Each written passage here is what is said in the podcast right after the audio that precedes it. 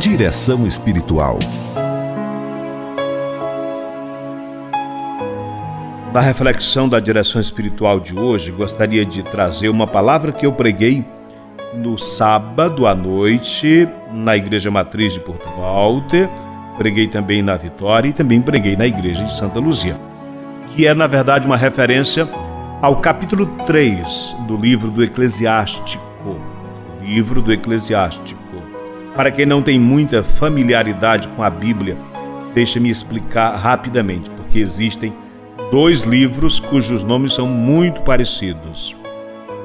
Existe o livro do Eclesiastes e o livro do Eclesiástico. No livro do Eclesiastes, nós encontramos aquela expressão famosa: vaidade das vaidades. Tudo é vaidade. No livro do Eclesiástico, nós encontramos alguns conselhos. E hoje eu quero trazer esses conselhos para os pais e para os filhos. No capítulo 3, a partir do versículo 2, se diz assim: Deus honra os pais nos filhos e cuidadosamente fortalece a autoridade da mãe sobre eles.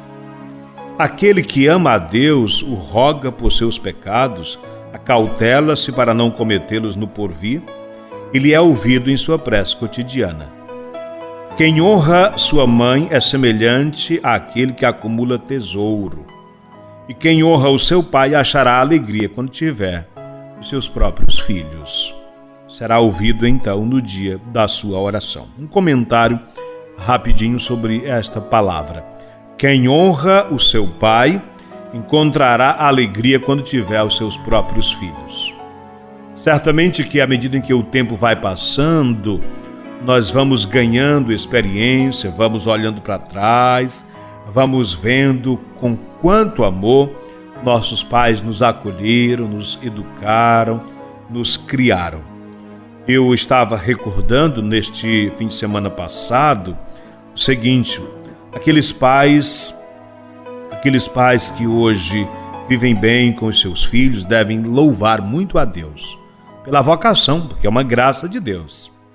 Aqueles pais, aqueles pais que já perderam um filho, também viveram o dia de ontem sendo um clima de muita saudade. E aqueles pais que não estão cumprindo a sua missão, a gente também tem que dizer uma palavra para eles, porque todos nós um dia iremos fazer a prestação de contas da nossa vida.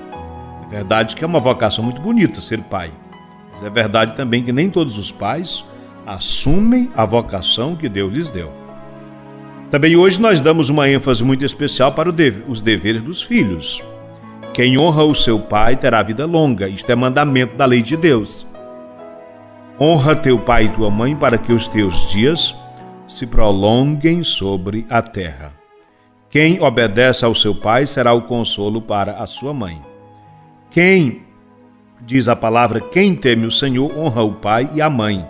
Servirá àqueles que lhe deram a vida como a seus senhores. Honra teu pai e teu, por teus atos, tuas palavras e tua paciência, a fim de que ele te dê sua bênção e que esta permaneça em ti até o último dia. A bênção do pai fortalece a casa dos filhos. E eu preciso dar uma ênfase sobre esse gesto tão simples, bonito e tão importante que é o gesto de pedir a bênção. Pergunto a você, querido amigo que está acompanhando a gente neste momento: você pede a bênção a seus pais? Oh, como é bom a gente ouvir alguém dizer: Deus te abençoe, meu filho. Depois de mais de 15 anos, ontem eu passei o dia dos pais com meu pai. Como é bom estar perto dele. Como é bom escutá-los dizer Deus te abençoe. Aquelas pessoas que já não têm mais os seus pais, certamente hão de concordar comigo. Como faz falta? Como faz falta aquela mão que se levantava, uma mão cheia de autoridade, que se levantava para proteger, para dizer: Deus te abençoe. A palavra de Deus disse: a bênção do Pai fortalece a casa dos seus filhos. Portanto, meus queridos amigos, é um costume que nós não podemos perder de jeito nenhum o costume de pedir a bênção dos pais, pedir a bênção dos pais. A bênção do pai é uma proteção, como também o é a bênção, a bênção das mães. Um homem adquire glória com a honra do seu pai, e um pai sem honra se torna a vergonha do filho. Agora, o versículo 14 deste capítulo 3. Meu filho, cuida do teu pai na velhice, não o desgoste enquanto ele estiver vivo. Se ele estiver perdendo a lucidez, não o desprezes nem o humilhes em nenhum dos dias da sua vida. Cuidado dos idosos, cuidar dos cuidadores, cuidar daqueles que um dia cuidaram de nós. Olha, minha gente, o modo como que nós cuidamos dos idosos hoje é quase sempre o modo como nós vamos ser cuidados depois. Nossos filhos tendem a reproduzir o que veem em nós.